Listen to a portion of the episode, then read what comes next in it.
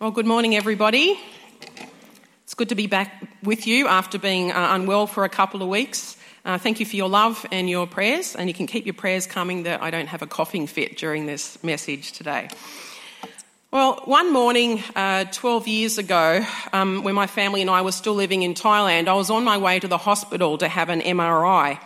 I had a bad neck problem, and it needed to be determined whether or not I needed to have surgery. I thought I was doing okay, but actually, my emotional self was feeling a bit more vulnerable than I actually realised. I got to the radiology department and I was being shown where to get changed. And I came back out into the waiting room and noticed that there was only one other person there. It only took me one glance to decide that I'd be sitting as far away from him as possible. One glance was all it took for me to decide that. He was a big, intimidating looking guy. He was covered in tattoos and body piercings. Isn't it terrible how we can judge a person on the basis of one look? Well, mission accomplished. I did manage to avoid the guy before going into my MRI. Went in to have my test, and unfortunately, we encountered a lot of problems, technical problems, during the procedure, and so it had to be aborted, and I was sent back out into the waiting room about 15 minutes later. To my despair, when I re entered the waiting room, in that 15 minutes, the whole waiting room had filled up to the point that there was only one chair left in the waiting room. And can you guess where the chair was? Located right next to that guy. So I reluctantly took my seat, ensuring I made absolutely no eye contact with him. But then, would you believe he had the audacity to start talking to me? He asked me, Are you okay? What's with the power of that question when you're not feeling okay? To my great annoyance and embarrassment, tears started to roll down my face, and I began to spill out my fears for the future that contained major surgery. But this stranger listened to me intently and with genuine care and concern. After I'd regained a measure of my composure, and we were on a first name basis by this point, he said to me, Kathy, do you know Jesus? I was more than a little surprised that he asked me that. We were sitting in a 99% Buddhist country. This guy did not fit the picture. So I slowly answered him, Yes, do you? The way he answered, he said, Oh, do I know Jesus? And the way that I just said that doesn't do justice to how he said it. The way he said it and the look of wonder on his face as he said it was all that I needed to hear on that day. The very name of Jesus and that wonder, it was like a healing balm that washed all over me. It was also powerful and life changing for me because it felt like an invitation to go deeper. I thought, I want to know Jesus in the same way that this guy does. Well, annoyingly, the nurse came back and called me back into my MRI, and our beautiful and life changing conversation came to an abrupt halt. What I experienced that morning, I think, is an example of true biblical hospitality. Hospitality, as Bruce said, is not only about table hospitality, where we invite somebody over to our house for a meal. Biblical hospitality is about making room for other people in our lives in the same way that my tat guy did for me. It's that intentionality of creating a relational space around another valuable human being made in the image of God, where their needs can be expressed, their concerns understood, and where there is an opportunity. This is the most important part. That enables a meaningful opportunity with the living God. So, this morning, the well known story of Zacchaeus from Luke 19, verses 1 to 10, is going to help us to take that broader view of biblical hospitality and to look at its distinctives. You might like to follow along in your sermon outline, and please have both the readings that we looked at this morning open. So, biblical hospitality is a relational thing. Verse 10 of Luke 19 tells us that the purpose for which the Son of Man came was what? To seek and to save what was lost. So I think it's safe to say that addressing Zacchaeus' spiritual need was at the forefront of Jesus' thinking in that day that they met. Yet, do you notice that he plugged into that need both relationally and personally? In Jewish culture, it was considered a shameful, a disgraceful thing for a grown man to climb a tree, regardless of the reason. Particularly for a accomplished man, an important man like a chief tax collector like Zacchaeus. I think it was a pretty risky move too for a vertically challenged person like Zacchaeus, because if he was found out, it would only draw greater attention to his deficiency. I think it's reasonable to assume, therefore, given these reasons and given the fact that there was a large crowd around Jesus, as per usual, that Zacchaeus never expected to be seen. Yet see him, Jesus did. Take a look with me at verse 5. When Jesus reached the spot of the sycamore tree, he looked up and said to him, Zacchaeus, come down immediately. I must stay at your house today. Can you just imagine the colour draining out of Zacchaeus' face to have been have his cover blown like this? And yet at the same time, I can just imagine the power that being seen, truly seen by Jesus, held for somebody like Zacchaeus, who was an outcast of society. But not only did Jesus see Zacchaeus, he knew him and he called him by name. They were never introduced. How powerful. Given who Zacchaeus was, a hated enemy of the Jews, this might have been one of the few times in his life that he heard his name spoken with kindness. Well, Jesus could have left the encounter that he had with Zacchaeus right there at the tree, as meaningful as that had been. But notice that Jesus takes it a step further and he says, Zacchaeus, I must stay at your house today. Now, in our context today, I wouldn't necessarily recommend that you tell people that you must go to their house and it must be today. That might um, actually burn relational bridges rather than building them. But I think the use of the word must here conveys to us, the reader, the eagerness with which Jesus longed to enter into Zacchaeus' world, and perhaps the urgency with which Jesus regarded the state of Zacchaeus' soul. We also mustn't miss Zacchaeus' response to Jesus' self invitation. Take a look at verse 6. He came down from the tree at once and he welcomed Jesus gladly as his guest. Jesus never forced himself on people, and so nor should we. Biblical hospitality is also a love thing. In our first reading this morning, Romans 12, the Apostle Paul tells the Romans in verse 9 that their love for one another must be sincere. The Greek word here for sincere means authentic or undisguised. Our world, the world that we live in, specialises in fake. And that is why we, as Christians, as followers of Jesus, have the real opportunity to potentially influence people by being genuine. You can't choose to be genuine. You either are genuine or you're not. You either are a Ferrari or you're not. You're either a Gucci bag or you're not.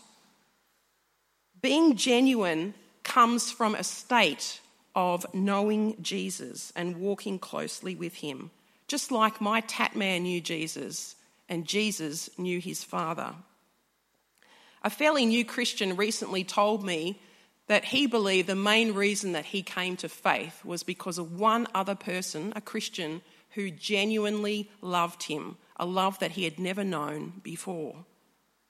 It's possible to be hospitable with your hands without being hospitable with your heart. We have a whole hospitality industry to prove that. Biblical hospitality is distinct because it engages both our hands and our heart. It has an inner dimension that arises from a change of heart. 1 John 4:19 says that we love because Christ first loved us. Friends, we have been loved in order to love. We have been blessed in order to be a blessing. Biblical hospitality is also an inclusive evangelism thing. It's not the kind of hospitality where you only invite your favourite people over, okay, because you enjoy them and they enjoy you. The word hospitality comes from two Greek words philo, which means love, and xenia, which means strangers. So it literally means the love of strangers. We are called to be hospitable to everyone. To other Christians, certainly, 1 Peter 4 9 tells us that, but also to the outcasts of society, to strangers, to people from different backgrounds, cultures, customs to ourselves, and yes, even to our enemy. Look with me uh, at Romans 12, verse 20. If your enemy is hungry, feed him. If he is thirsty, give him something to drink. In doing this, you will heap burning coals on his head. I think what this verse is trying to drive at is that our love and compassion, which would be unexpected in this case, for our enemy may be the very reason that causes them to repent and to change their ways. And this is exactly what happened when Jesus spent time with Zacchaeus. Tax collectors like Zacchaeus, even though they were Jews, they were seen as the enemy by their own people. A, because they worked for the hated Romans, and B, because they were corrupt. Commonly, they took taxes over and above what they would turn over to the Romans in order to line their own very lucrative pockets. But when Jesus made space around Zacchaeus for him to have an encounter with the living God, an enemy of the Jews, an enemy of God, wonderfully became a friend of God. Not only he, but along with his whole household. Biblical hospitality is also a sacrificial thing. True love is costly, isn't it? It involves sacrifice.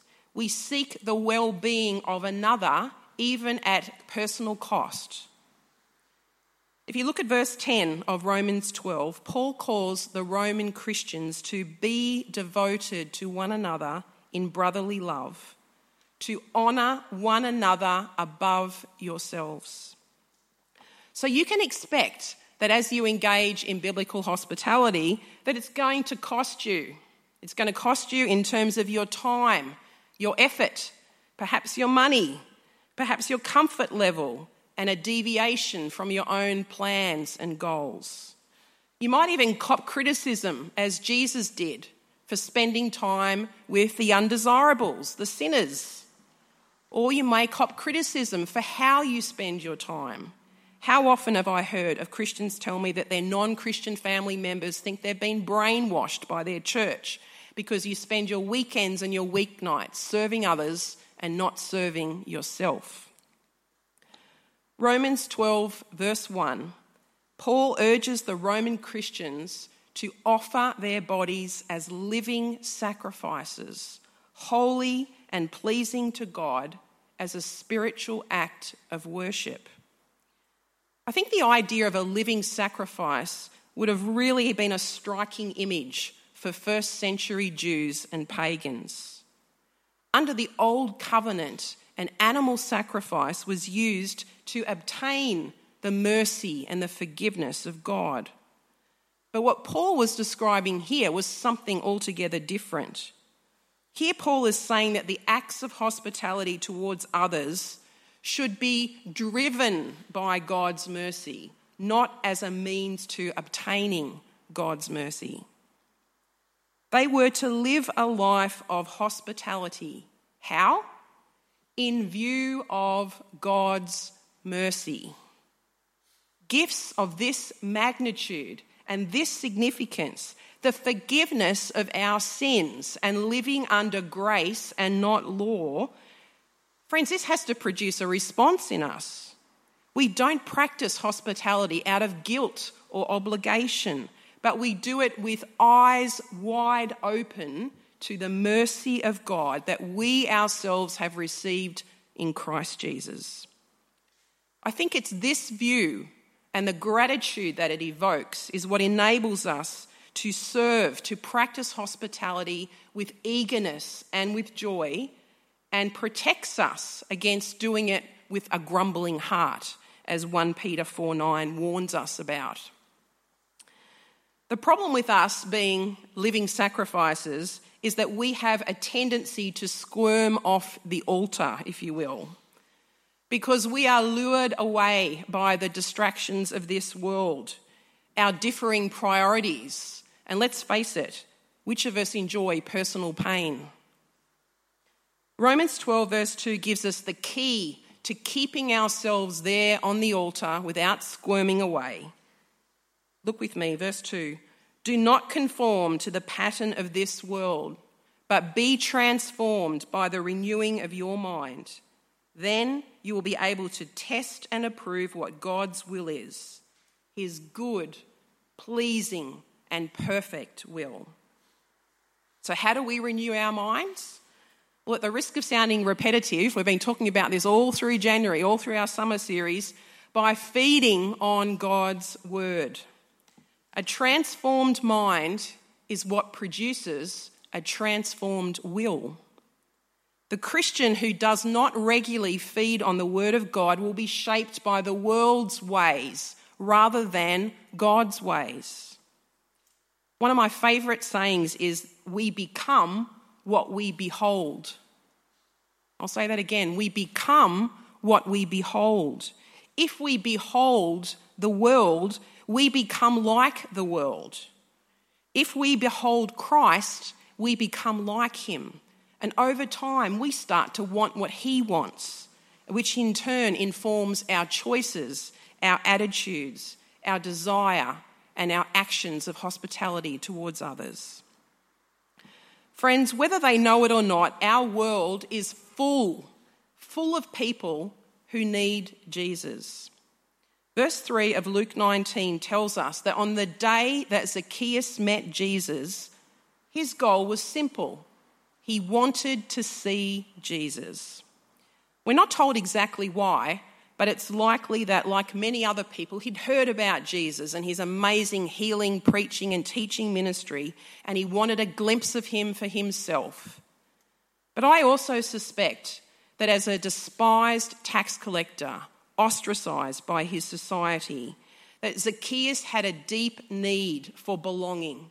He needed to belong to a community and he had a deep need for a belonging to God. The needs of we see here in Zacchaeus are no different than needs that each one of us have. So that's, friends, where we come in. People need us because people need Jesus. Our interactions with people are the central vehicle by which Christ brings people to himself. So I'll ask you this Are we so fixated on our own personal goals and agenda that we fail to see the desperate needs of people around us? Or maybe we do see them, but we turn a blind eye to them because it doesn't fit with our own personal goals and plans. On the day that Jesus met Zacchaeus, do you know Jesus had his own plan? He was on his way to Jerusalem, the very place where he was to die for your sins and for mine, for the sins of the whole world. And I don't think that you or I can have a more honourable goal for the day than that. And yet, Jesus did not see Zacchaeus as an unwelcome interruption to his mission. He saw Zacchaeus as a part of that mission. I'll remind you again what that mission was. Verse 10 from Luke 19. Jesus came, or the Son of Man came, to seek and to save what was lost. Jesus' mission is our mission too. Like Jesus, we need eyes wide open to see people and their needs. And as we do, we intentionally create a relational space around them where there is that potential for that meaningful encounter with the living God. My tat man did that for me, and Jesus did that for Zacchaeus. What might God do through you as you care for the sick, as you sit with the grieving, as you leave your cosy friend group after church at morning tea to talk to somebody who's on their own? Or if you have lunch at work with a colleague who everybody else avoids? What is preventing you from opening up your heart, your home, your life to others? Romans 12 suggests to me that for most of us, the problem is a sight problem and it's a mind problem. We lack the necessary motivation because we don't live and serve in view of God's mercy to us. And our service to others is lacking because our minds are not full enough and they're not transformed enough by God's word. Friends, we need to feed on the word of God every day so that it becomes a part of us at a cellular level, directing both our hands and our hearts for His glory and so that all people might have that opportunity to meet the living God. Let us pray. Father God, in this special year of evangelism, we give ourselves afresh to you as living sacrifices. Please take us and use us as we strive to live in view of your mercy and with minds transformed by your word. Through our hospitality, Father, may the body of Christ be built up, and may the world know of your infinite love and saving grace, so that none should perish. Through Jesus Christ our Lord. Amen.